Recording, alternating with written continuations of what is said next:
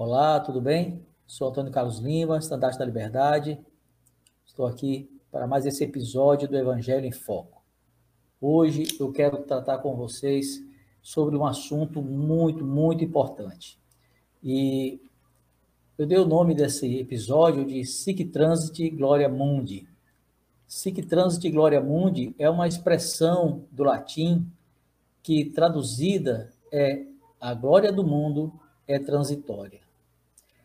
Essa expressão nos lembra o quão efêmeros são os sentimentos de poder e satisfação produzidos pela, pelas riquezas mundanas.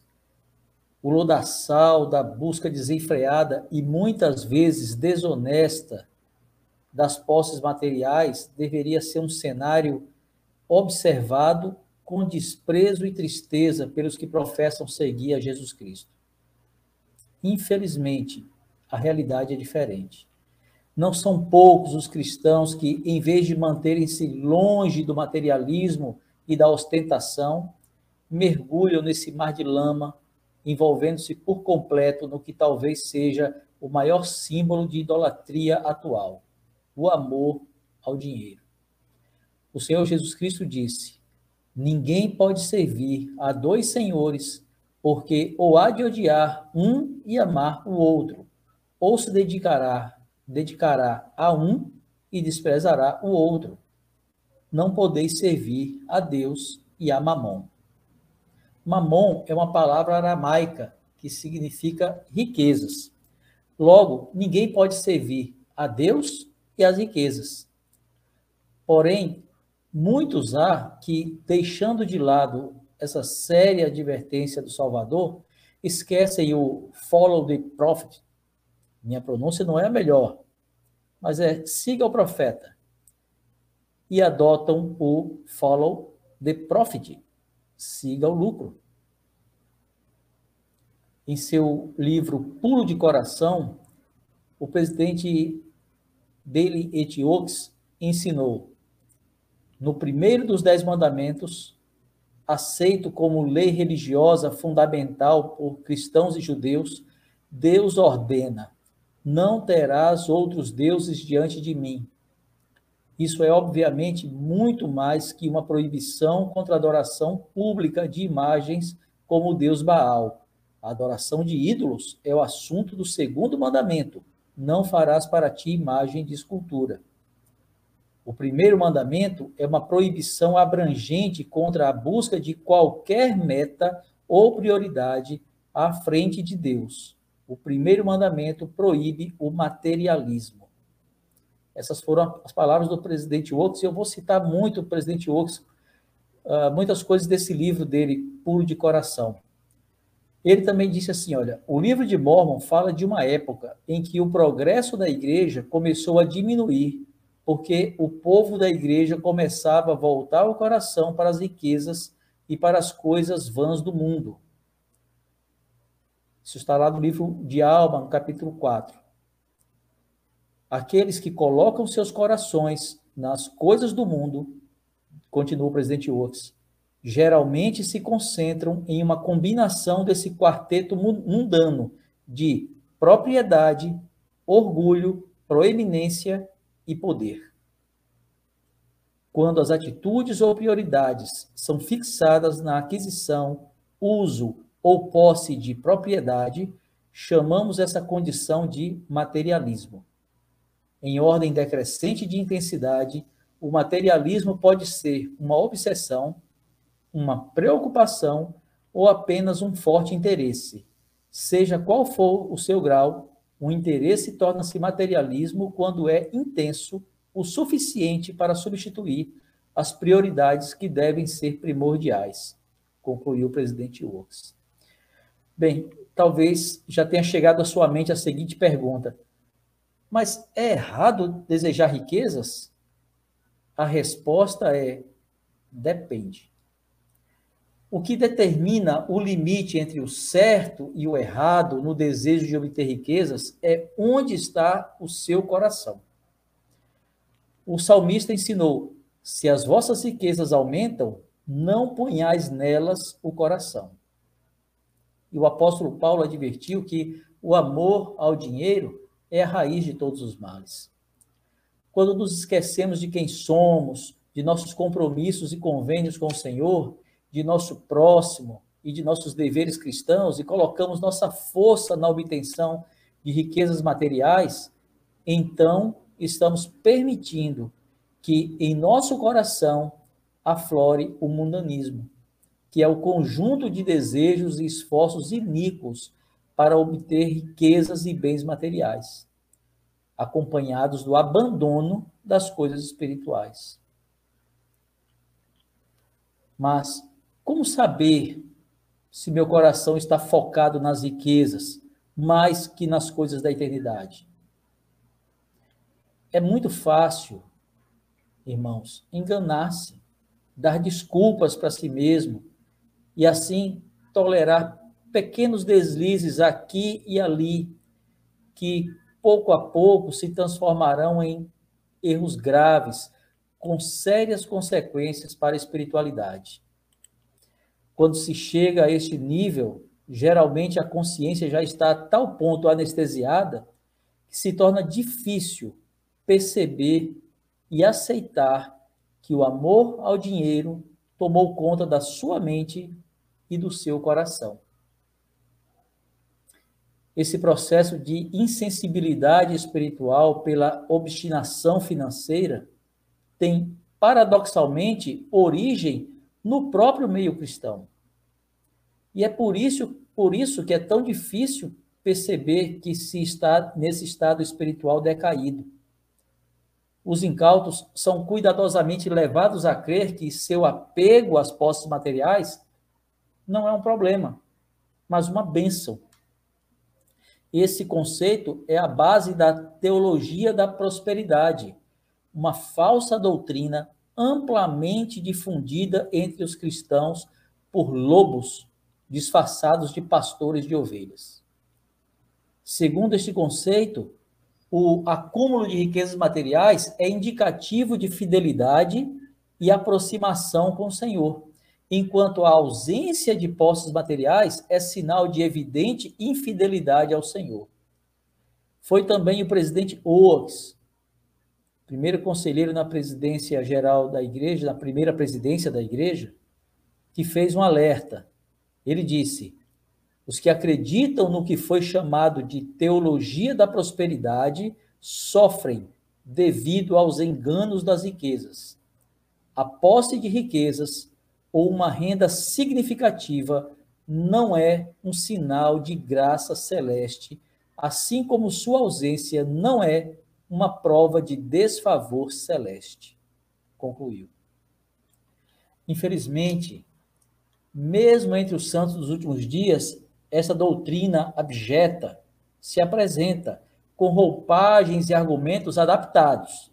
Historicamente, os membros da Igreja de Jesus Cristo foram incentivados a tornarem-se autossuficientes, vencendo a pobreza e sendo capazes de prover para si mesmos, para sua família e para ajudar o próximo.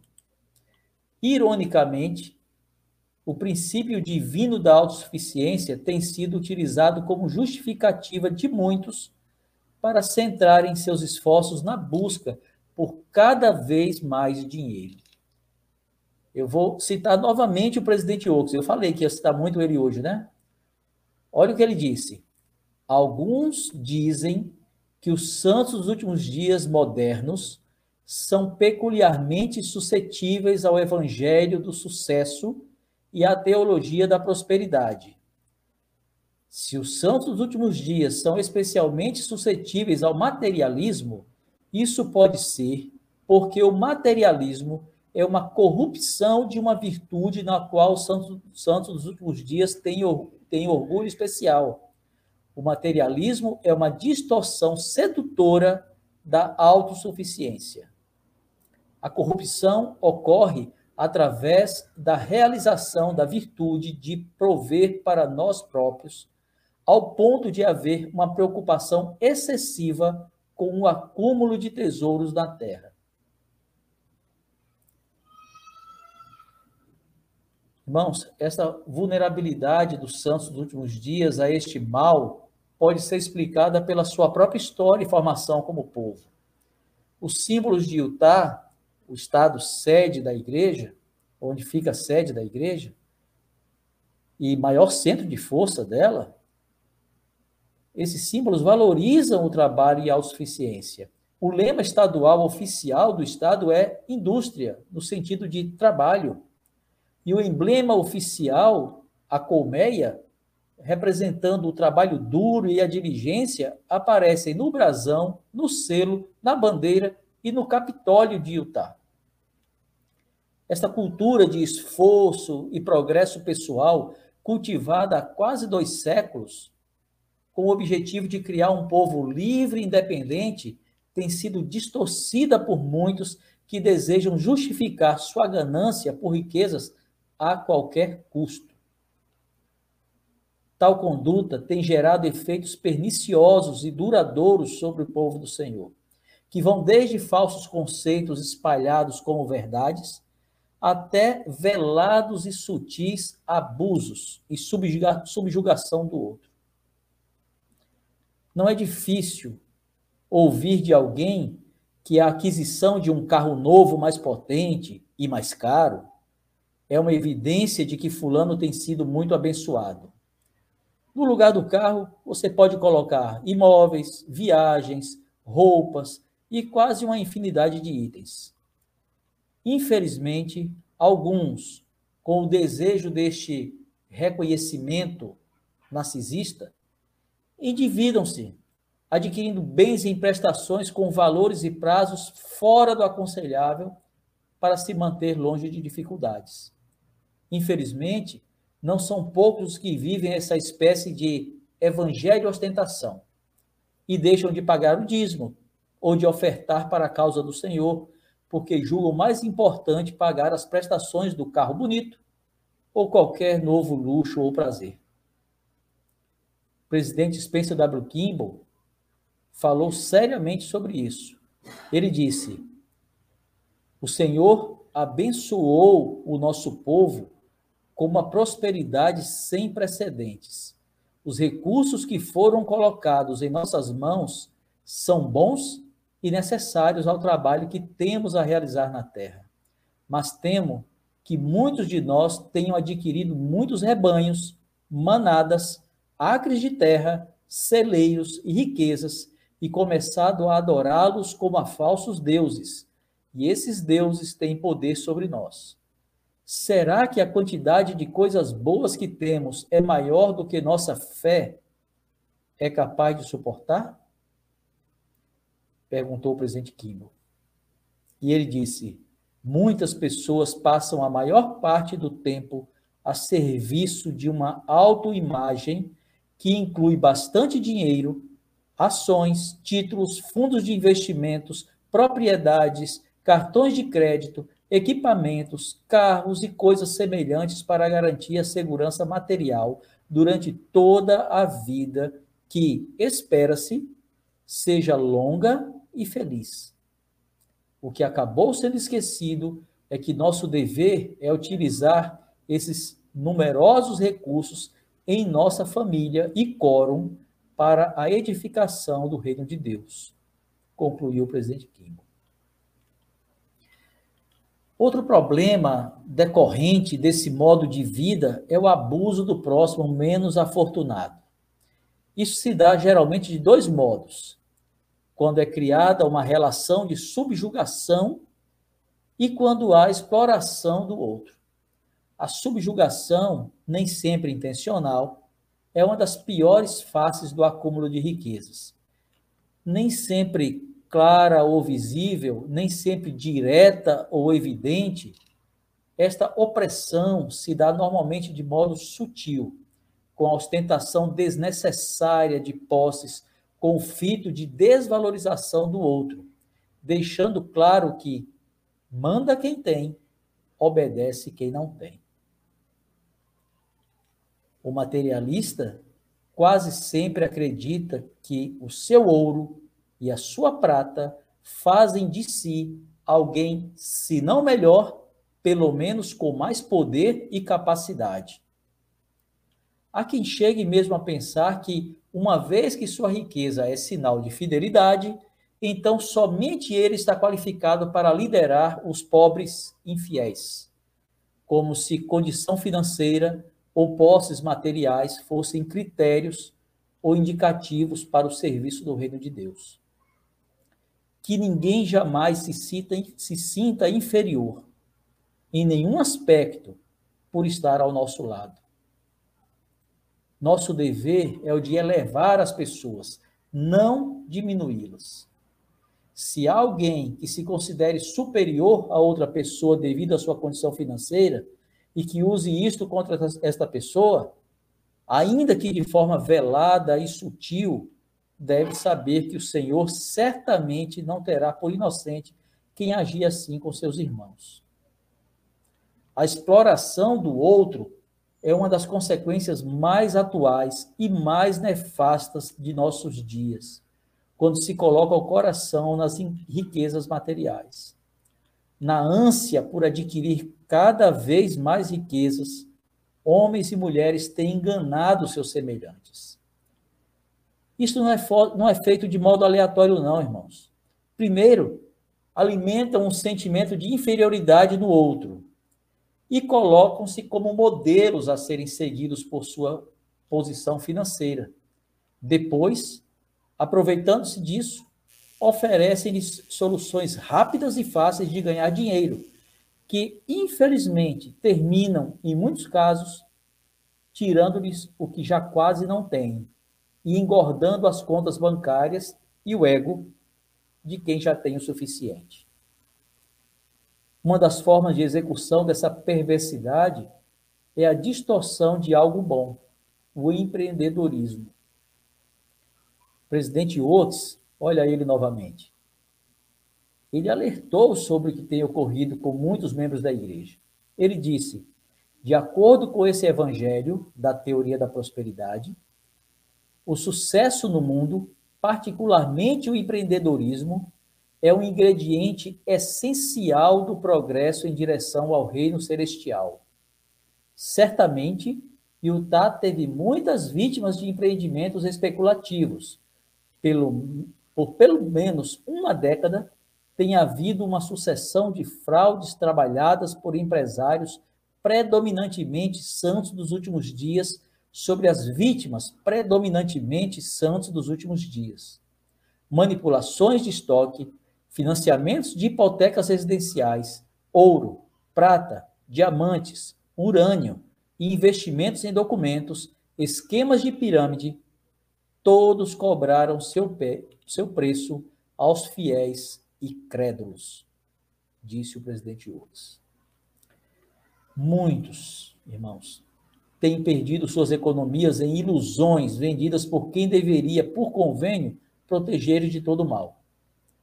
Esquemas de pirâmides geralmente se disfarçam de negócios altamente vantajosos, mas previsivelmente não sustentáveis aos olhos atentos, pois colocam o ganho principal não na comercialização de produtos ou serviços, mas na aquisição de pessoas para o grupo. Esta modalidade moderna de tráfico humano geralmente promete lucro fácil e rápido com pouco esforço e, é claro, um pequeno investimento inicial. Nos Estados Unidos, uma forma de identificar se um negócio é ou não uma pirâmide é a chamada regra dos 70%. Se a empresa tem menos de 70% de seu rendimento advindo de serviços e produtos, é pirâmide.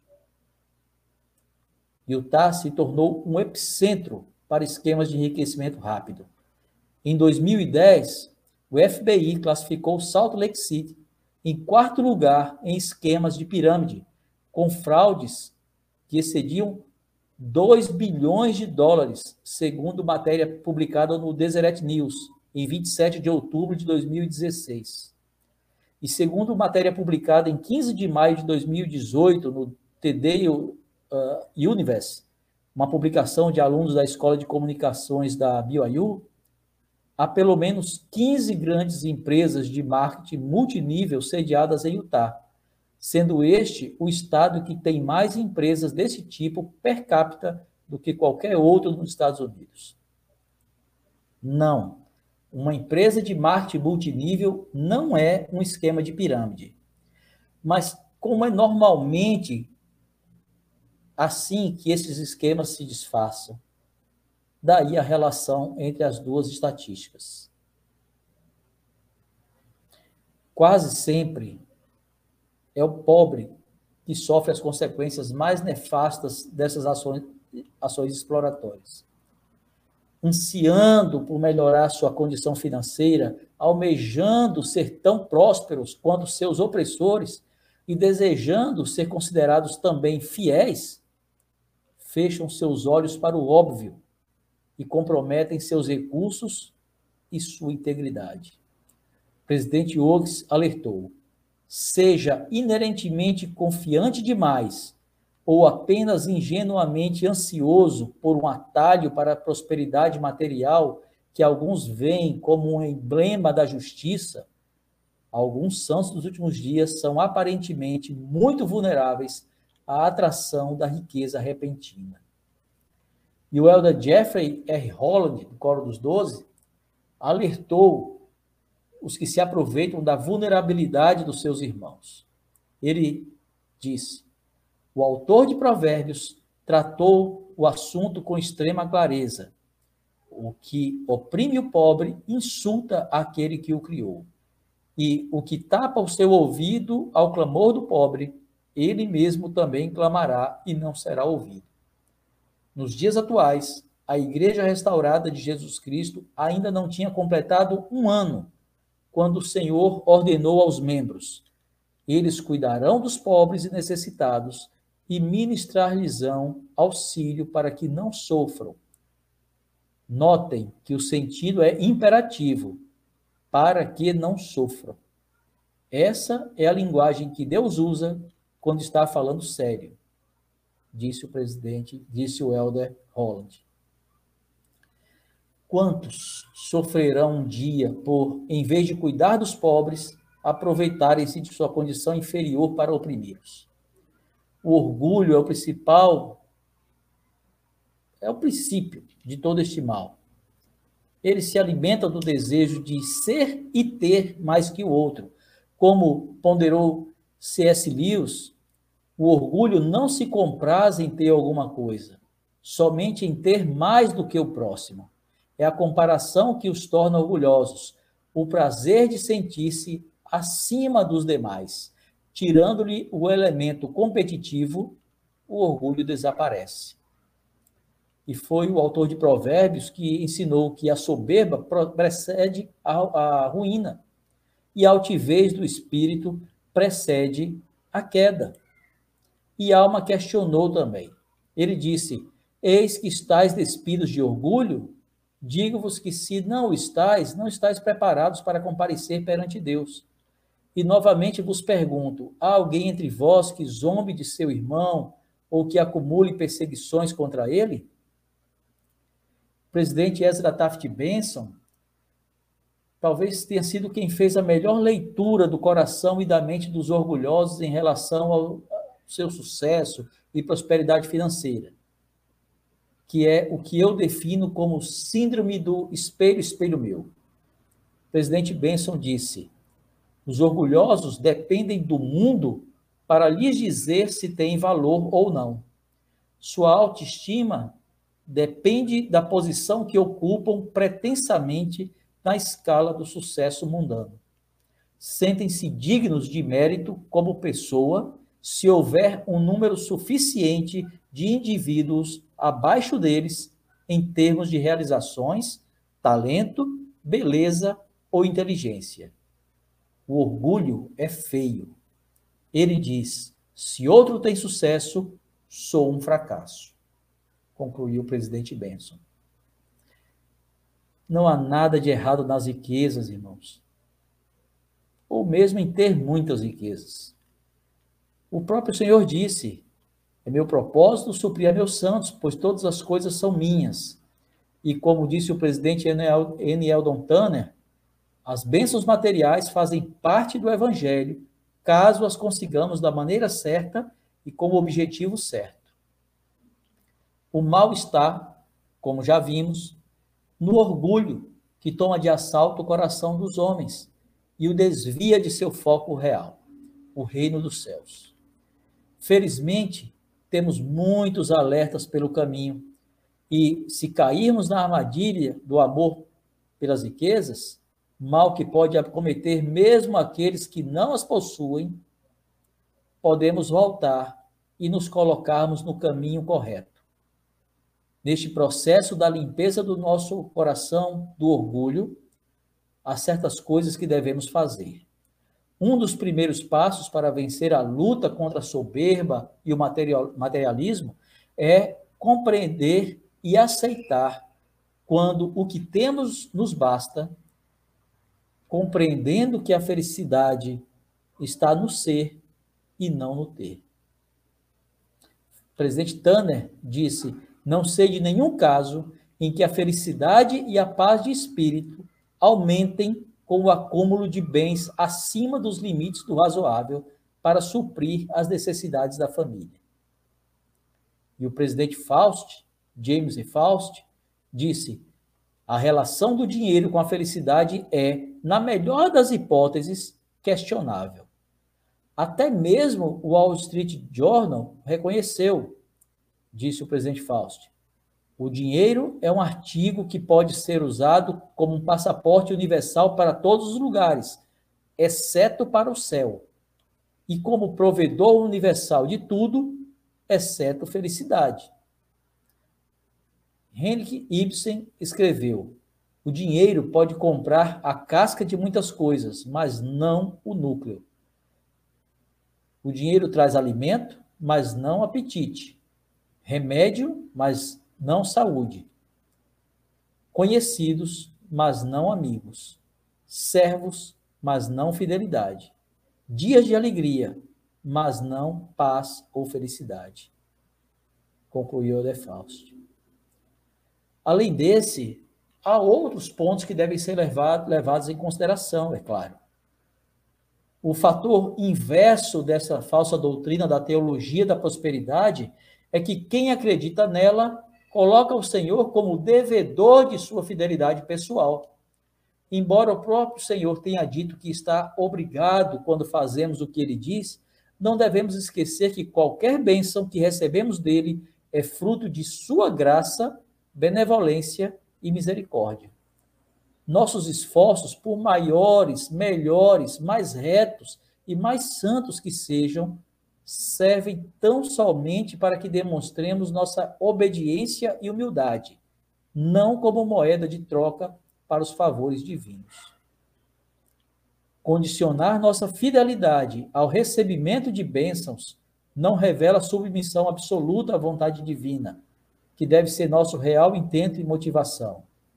Jó ensinou esta verdade ao declarar: ainda que ele me matasse, nele esperarei.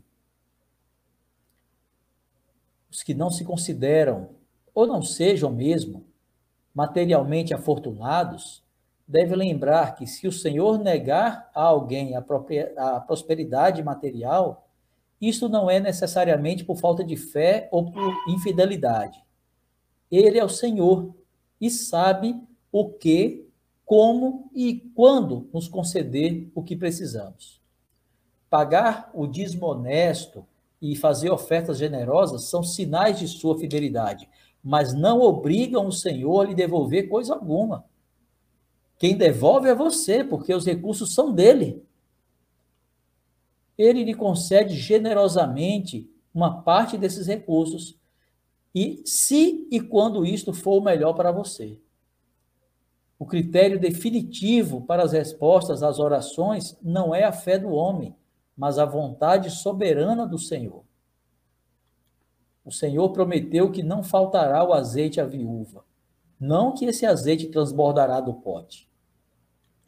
Ao prometer que o Senhor iria abrir as janelas do céu e derramar sobre nós uma bênção tal até que não haja mais lugar para recolhermos, não era apenas e necessariamente de dinheiro e conforto material que o profeta falava. As bênçãos espirituais, advindas da fidelidade financeira ao Senhor, são imensamente maiores e mais urgentes para nós que todo o ouro que se possa acumular. Ele sabe disso, mas nós nem sempre colocamos as coisas nessa ordem de prioridade, não é mesmo?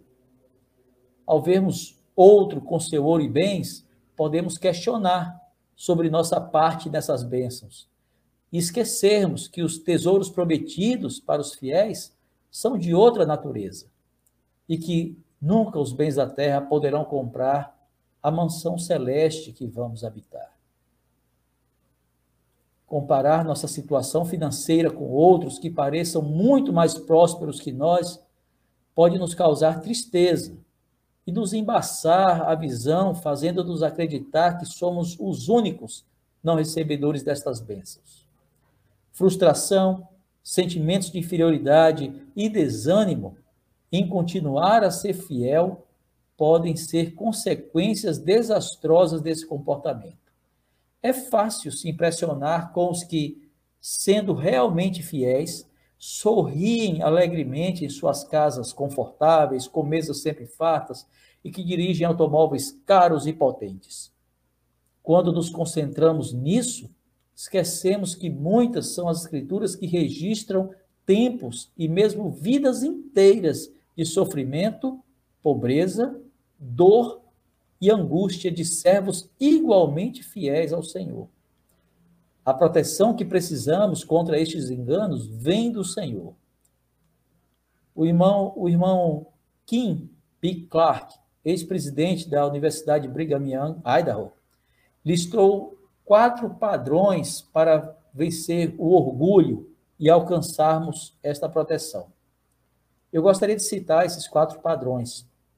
Ele disse: padrão número um, nunca faça nada para afastar o Espírito Santo. O Espírito Santo é essencial no processo de acabamento do Senhor. Mas o Espírito é muito sensível a qualquer grau de injustiça. Não faça nada, não use nada, nem fale nada, ou leia nada, ou ouça qualquer coisa, assista nada, ou vá a qualquer lugar que afaste o Espírito. Padrão número dois. Não deixe o mundo entrar em seu coração. Nunca coloque seu coração nas coisas, em dinheiro, casas, carros, roupas ou qualquer outra coisa. Não deixe uma carreira, poder ou as honras dos homens entrar em seu coração. Eles podem chegar lá com muita facilidade se você não for cuidadoso. Coloque seu coração no Senhor e em seu reino e em sua família, no templo e nas coisas da eternidade. Sempre viva modestamente dentro de seus recursos e sempre pague seu dízimo e dê uma oferta generosa de jejum. Padrão número 3. Sirva ao Senhor. Aceite e sempre magnifique os chamados na igreja e ofereça-se como voluntário no reino. Quando os sussurros do Espírito vierem lhe enviando a missão do Senhor de resgatar uma alma perdida ou consolar alguém em necessidade, haja de acordo com esses sussurros tão rapidamente quanto puder. Padrão número 4. Permaneça em lugares santos. Torne a sua casa um lugar sagrado, santo, onde o Espírito possa habitar. Esteja na capela para habitar, para participar do sacramento todos os domingos e, e em espírito de oração, renove seu convênio de recordá-lo sempre e guardar os mandamentos. Se você mora perto de um templo, vá com frequência à casa do Senhor. Reviva as sagradas ordenanças e convênios. Reflita sobre sua gratidão pelo plano de salvação e pela grande verdade da expiação, por seu poder em sua vida e por sua necessidade das bênçãos e forças que estão no Senhor Jesus Cristo. Esses são os quatro padrões para vencer o orgulho citados pelo irmão Clark, ensinados pelo irmão Clark. Irmãos, fujamos do materialismo, um dos braços do mundanismo. Ao compreendermos que toda a glória deste mundo é passageira e que toda a glória divina é eterna, saberemos onde concentrar nossos esforços. Busque autossuficiência e se a riqueza vier até você, trate-a como deve ser tratada, como sua serva, para a bênção de sua família, de seu próximo e do reino do Senhor. Essa é a minha mensagem de hoje. Você pode acompanhar todo o texto no blog Estandarte da Liberdade. Muito obrigado por ter acompanhado essa mensagem. Gostaria que você deixasse seu comentário, por favor, e compartilhasse essa mensagem com outras pessoas. Até a próxima quinta-feira, às 20 horas. Tchau.